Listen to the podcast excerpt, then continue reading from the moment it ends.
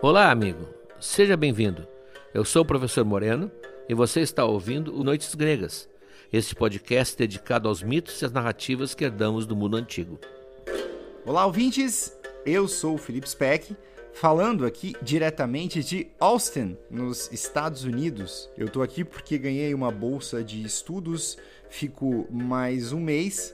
O professor Moreno está no Brasil, mas não se preocupe, porque nós gravamos este aqui e outros dois episódios que vão ser lançados enquanto eu estiver por aqui. Até meados de outubro, mais ou menos, eu fico aqui.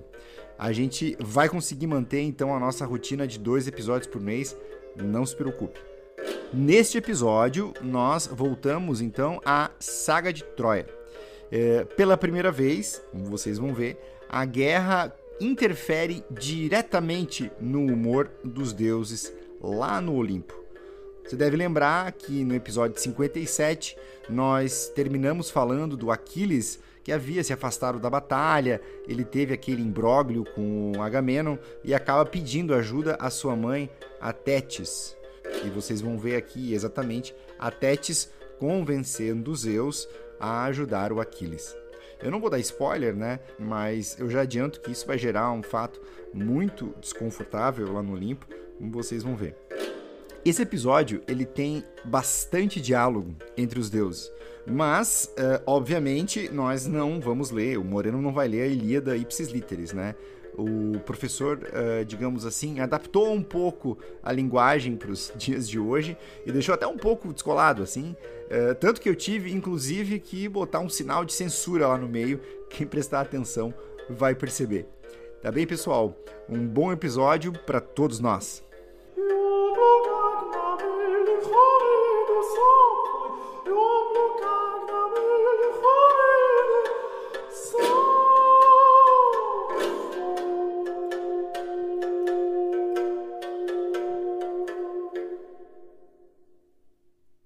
Episódio anterior, nós deixamos a Tétis se despedindo de Aquiles depois do pedido choroso que ele fez a ela. Ela avisou que vai tentar convencer Zeus a ajudá-lo, mas tem que esperar 12 dias porque os deuses, isso é um costume muito estranho, foram passar férias na Etiópia. A Etiópia, no tempo de Homero, significa a África, e os gregos admiravam extremamente os povos da África por sua beleza, por sua alegria e pela forma de viver na natureza. Então, quando voltarem, disse ela, eu vou falar com ele. Aquiles, evidente, fica choroso, afastado de todos, porque ele não tem aquela reunião diária com os guerreiros que voltam do combate, esperando que a mãe dele não esqueça o que ele pediu.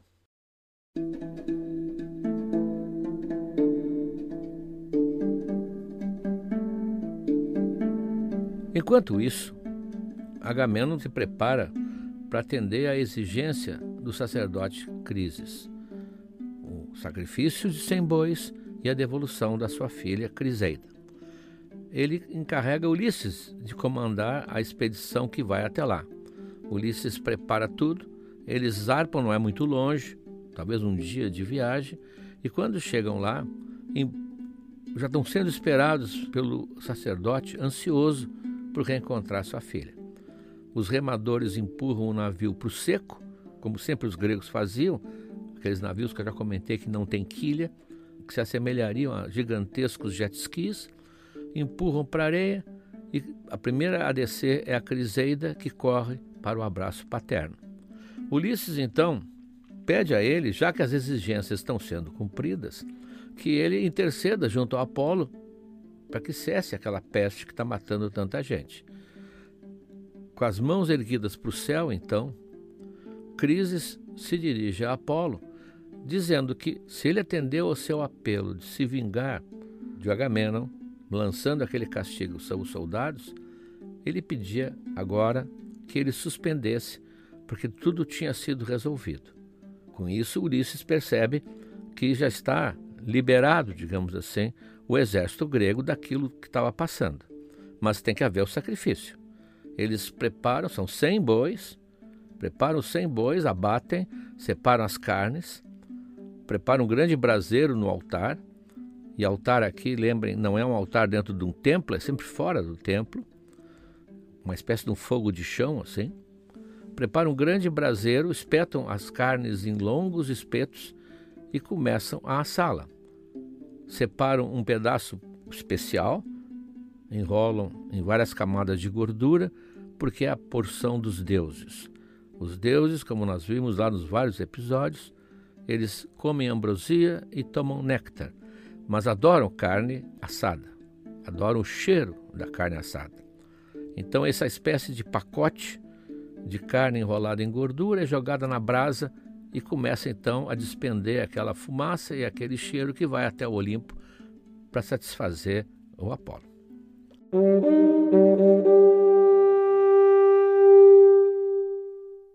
Aliás, essa era a noção do sacrifício, era compartilhar com o Deus o alimento. Claro que se cria uma festança ali. Eles vão comer carne o dia inteiro, bebendo, comendo, dançando músicas dedicadas a Apolo, homenageando, portanto, o Deus que tinha sido ofendido. Quando chega a noite, os enviados gregos voltam para a praia. Uns vão dormir no navio, outros vão dormir na areia morna da praia ainda, para que só no dia seguinte eles possam voltar, já que não havia como navegar naquela época de noite. A navegação noturna era muito difícil, dependia das estrelas estarem visíveis e eles navegavam sempre olhando a costa, perto deles. Então eles dormem, descansam. No dia seguinte, já está tudo acertado com Apolo, pelo que se vê, porque Apolo manda um vento favorável, uma onda tranquila atrás do navio, empurrando, quase como se fosse uma grande prancha de surf, e eles vão chegar logo ao acampamento de onde saíram.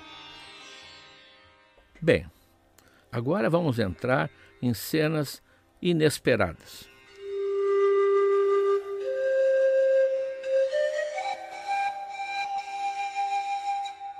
Não vão chocar vocês, é claro, mas chocavam muitos homens antigos, porque a vida é íntima dos deuses. É curioso, mas Homero, na Ilíada, a Odisseia é outra coisa, mas Homero na Ilíada, ele mostra as cenas domésticas, as relações do casal, só dos deuses. Dos humanos praticamente não são muito burocráticas, embora haja o, o amor de Heitor e Andrômaca, a comédia de costumes, digamos assim, a análise de costumes, saborosa até, é feita no Olimpo. É no Olimpo que nós vamos ver homens e mulheres discutindo a relação, por exemplo, a famosa e temida DR que todo mundo conhece. Então a Tétis, ela tem certeza que Zeus vai ouvi-la, porque houve todo o envolvimento há muitos anos. Isso foi relatado naquele episódio sobre o nascimento de Aquiles.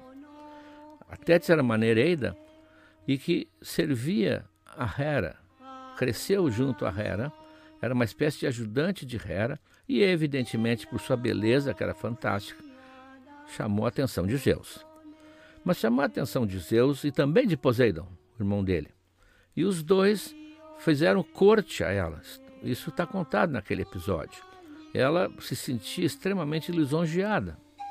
Era uma moça dois, ah, dois deuses importantíssimos meio que disputando a simpatia dela e fazendo gentilezas ah, e tentando convencê-la, tentando conquistá-la, e ela, evidentemente, se mantinha afastada dos dois, principalmente de Zeus, porque ela era fiel a Hera. Ela não queria também trair a sua patrona, digamos assim.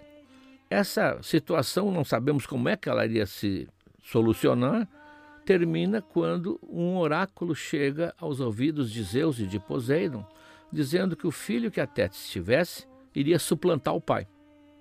E como os dois viviam sempre naquele fantasma da sucessão, porque eles tinham destronado o pai, eles imediatamente querem se afastar dela. E para evitar problemas, tratam de casá-la com o Peleu, que vai ser o pai de Aquiles.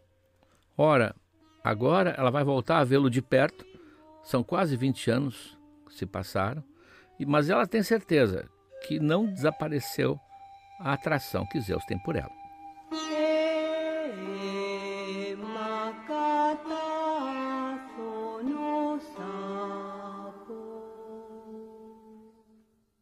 É claro que ela não esqueceu o pedido de Aquiles. Muitas vezes os filhos pensam que as mães esqueceram o que eles pediram, mas não esquecem nunca.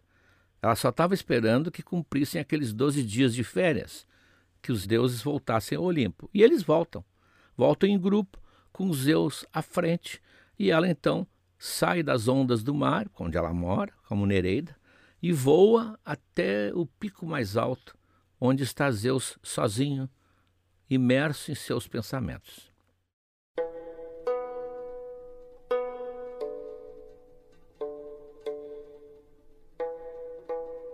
Com aquela naturalidade, com aquela familiaridade de quem já conheceu Zeus há muito tempo, né, com aquela superioridade que a mulher que um dia atraiu um homem sabe que tem, ela veio se aninhar junto a ele. Ele estava sentado numa pedra, né, como se fosse um trono. Ela vem se aninhar junto a ele, abraçando com uma mão um joelho e com a outra alisando a sua barba. Isso não é estranho, não. Era a forma clássica de súplica. Abraçar o joelho e, se fosse o caso, Fazer carinho na barba era uma forma assim de submissão e ao mesmo tempo de tentativa de convencer a conseguir alguma coisa. Só que não era uma pessoa comum passando a mão na barba de outra pessoa comum. Ah, na verdade, todo mundo sabe disso. Um aperto de mão é absolutamente burocrático, corriqueiro. Mas apertar a mão de uma pessoa pela qual se teve grande atração no passado não é a mesma coisa. Geralmente é uma descarga de sentimentos, tudo aquilo que não foi dito, que poderia ter sido dito, é um encontro quase eletrizante. Quem já passou por isso sabe, e quem não passou vai passar.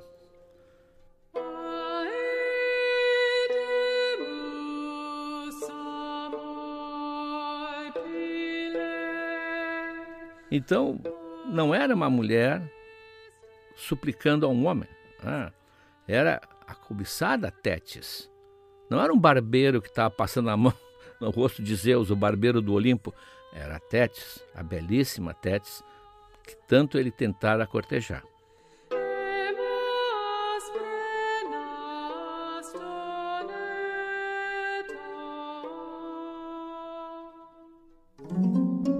Se alguma vez eu fui importante para ti, agora venho suplicar Zeus Pai, que me ajudes, não a mim, mas a Aquiles. Honra meu filho, que foi ofendido por Agamemnon. Faz os troianos crescerem no combate, mas só até que os gregos devolvam a meu filho a honra que ele merece. Bom, ela não quis constrangê-lo e usou um respeitoso Zeus Pai. Claro que ela estava evitando, quem sabe, algum daqueles vocativos carinhosos que talvez ela tenha usado quando estavam flertando no passado quem sabe um querido, um benzinho, ou pior ainda, um mozão, como dizem. Não, ela foi quase formal. Mas Zeus ficou visivelmente contrariado.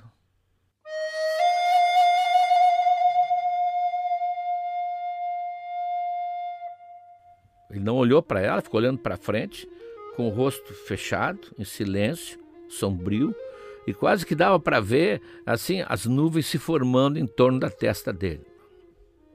Tétis percebeu imediatamente o embaraço dele. Ela era sensível, mas ela abraçou ainda mais o joelho dele e mais ainda mexeu na barba e falou incisiva. Quer uma resposta clara. Ou sim ou não. É pão, pão, queijo, queijo. E aí mudou de tom, amaciou a voz, baixou os olhos e disse: Ou podes simplesmente me ignorar. Afinal, quem sou eu para ti?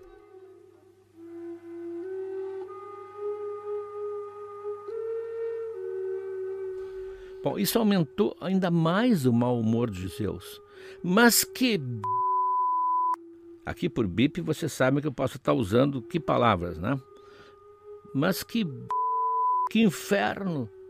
Vais fazer Hera brigar comigo. Parece que já estou vendo ela me xingando, ela que vive censurando tudo que faço.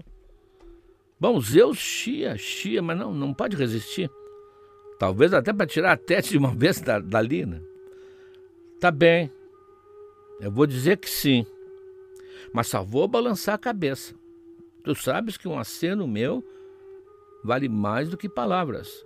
É um sim definitivo que eu vou te dar.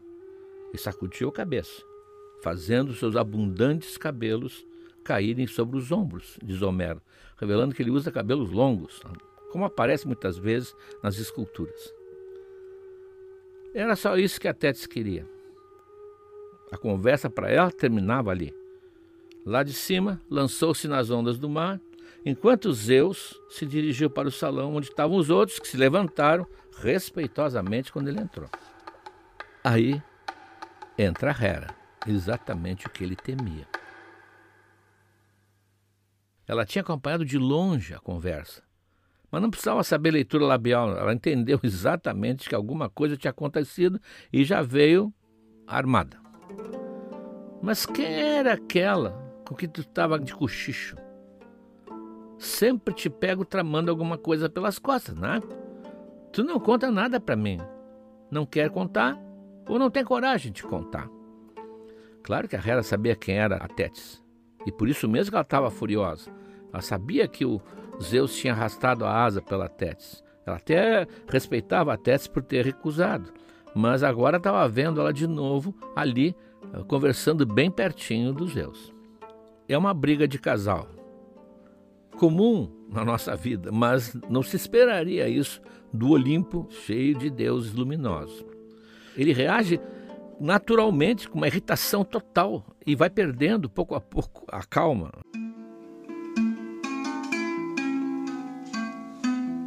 Hera vai perdendo a esperança de saber tudo o que eu penso. São segredos que não deves conhecer. Mesmo que tu seja minha mulher. Tudo que eu puder te revelar, te asseguro que sempre serás a primeira a saber. Mas não te metas naquilo que eu guardar só para mim ele vai ficando violento. Ah. E a Hera, que também não, não, não perde, só ironiza. Oh, o poderoso filho de Crono falou e disse. É que eu tenho o pressentimento de que, algum jeito, essa mulher conseguiu tirar de ti o que ela queria. Não pensa que eu não vi, não. Lá no alto, no meio da neblina, ela bem juntinho contigo, abraçada nas tuas pernas. Posso apostar que concordasse em salvar a honra de Aquiles, e para isso provocando a morte de milhares de guerreiros gregos. É, não vamos esquecer que a Hera é pró-Grécia e quer ver Troia no pó, destruída sem nenhuma pedra da muralha em cima. Então ela está achando, ela não entende qual é o plano de Zeus, não entende essa, essa jogada estratégica de Tétis para que o Aquiles volte à cena. Ela está pensando que Zeus vai favorecer os troianos, porque o Zeus era meio simpático aos troianos mesmo. Zeus não tinha partido, ah, ele é o, o senhor dos deuses, ele, ele é imparcial como deveria ser. Bom, nesse momento, como dizia minha avó, Zeus perde a compostura. Ah, ele parte para a ignorância total. Ele é violento, nesse ponto, violento. Hoje, um comportamento seria né, impensável. Mas nós estamos vendo aqui uma mitologia criada por uma sociedade que estava entrando no regime patriarcal. Então, estamos no, no início do regime patriarcal do Ocidente. É violento. E isso que a Hera é corajosa.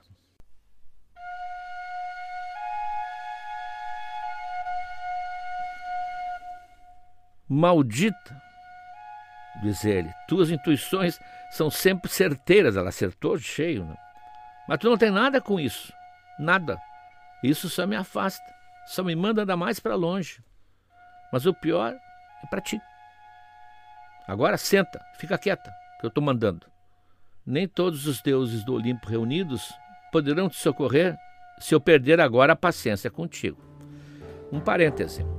Quem ouviu os episódios dedicados a Hera e a Zeus sabem que eles vão se divorciar. Ah, há um divórcio no Olimpo.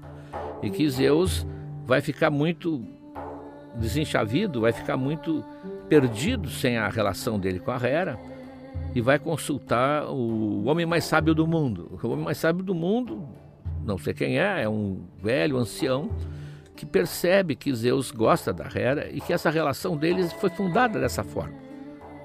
Está estabelecida dessa maneira. Então ele dá conselho, um conselho para Zeus e Zeus segue a risca. ele anuncia todo mundo que vai casar de novo. Com uma mulher mais jovem, é claro, diz ele. E Hera está na casa da madrinha, do padrinho, ah, nada mais moderno. Foi, saiu de casa e foi morar por enquanto com a, a madrinha lá na ilha Eubeia, lá de onde, aliás, os exércitos partiram. Então Zeus faz um simulacro de mulher, faz uma boneca né, grande, coberta com as roupas nupciais e com guirlanda na cabeça de flores, né, um véu tapando exatamente o rosto, coloca do lado numa carreta nupcial toda enfeitada e começa a andar pela ilha, para cima e para baixo. Uma isca, evidente uma isca. Quando a Hera vê, ela entra em ação, pula em cima da carruagem essa, chuta a boneca, bofeteia pensando que é uma mulher, quando se dá conta que é um boneco. Quando se dá conta que é um boneco, ela para, eu já narrei isso no episódio da Hera. Ela para, sorri, porque ela entende que é todo um jogo amoroso ali dos Zeus, se volta para ele rindo e os dois se reconciliam. Nós estamos vendo aqui na Ilíada um momento de crise, realmente crise, quase chegando à agressão física. E não tinha naquele tempo delegacia da mulher. Né?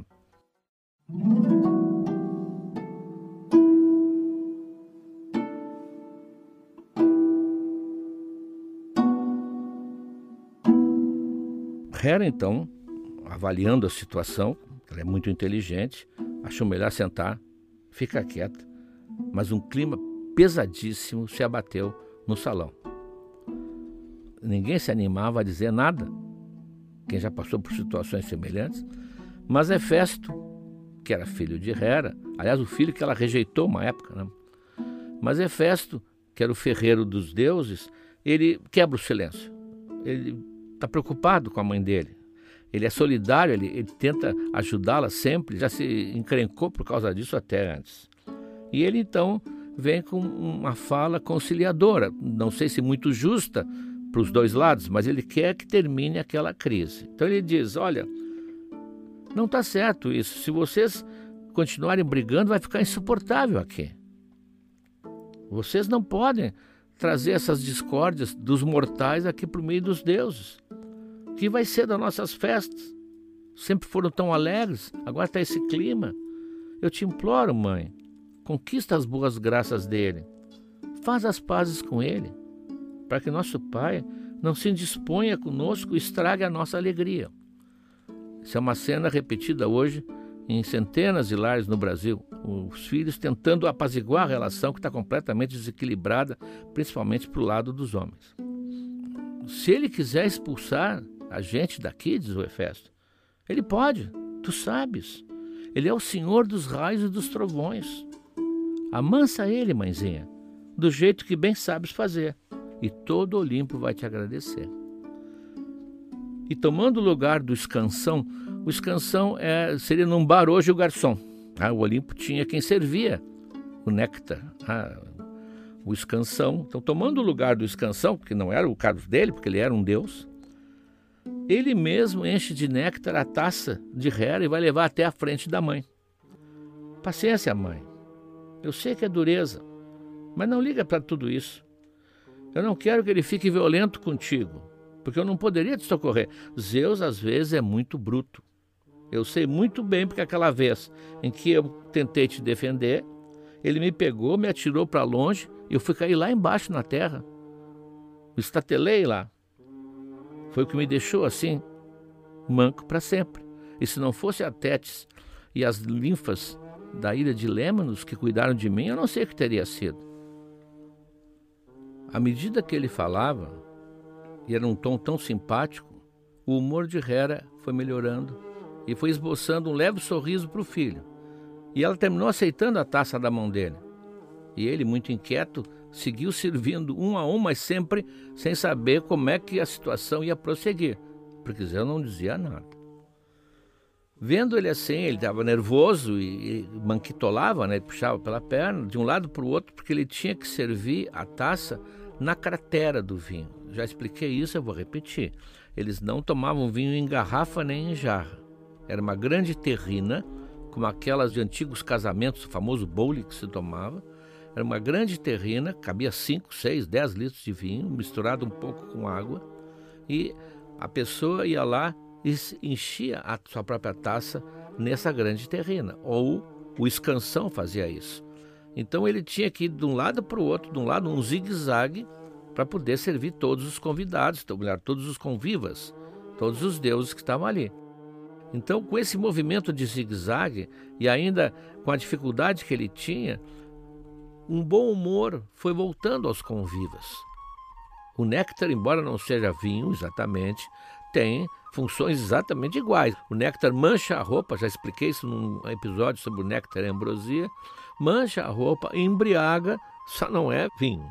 Então o bom humor foi voltando, o mal-estar foi se dissipando, o rosto de Hera se desanuviou, ela ficou já mais tranquila e aquilo foi se comunicando uns aos outros. Aí começou aquele riso eterno que era característica dos deuses, o grande riso do Olimpo, ecoou majestoso que foi se derramando pelos corredores, por todas as dependências lá do palácio.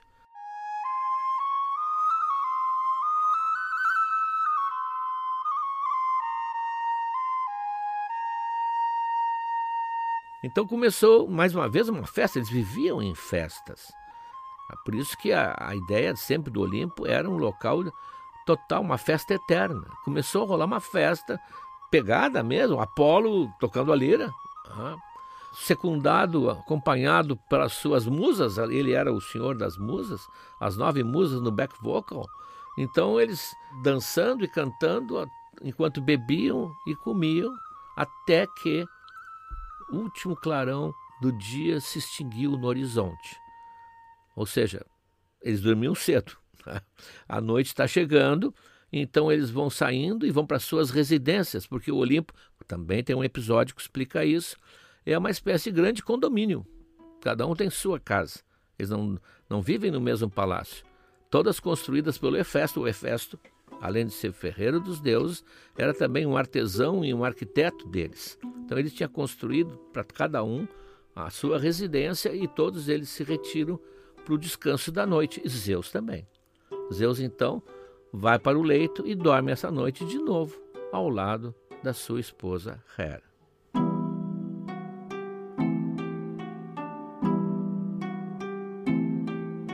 Mas ele não vai ter um sono tranquilo. Ele fica muito tempo acordado pensando como é que ele vai fazer aquilo que ele prometeu a Tétis. E isso vamos ver no nosso próximo episódio.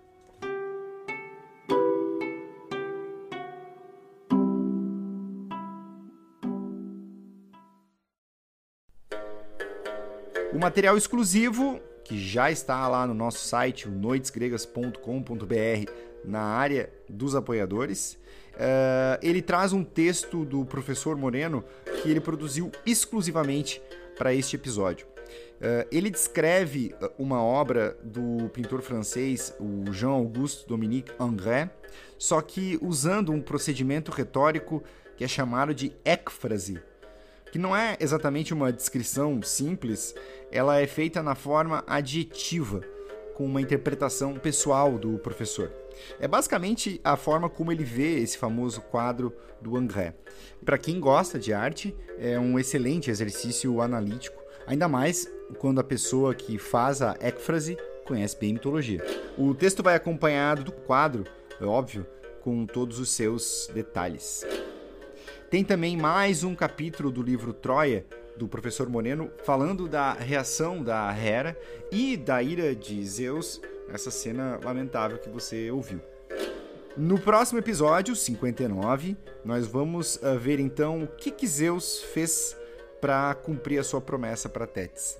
Tá bem? Eu quero aproveitar aqui uh, e mais uma vez convidar você que nos ouve a apoiar o nosso podcast lá em noitesgregas.com.br. Como você sabe, o apoio é o que faz com que a gente consiga manter esse podcast no ar.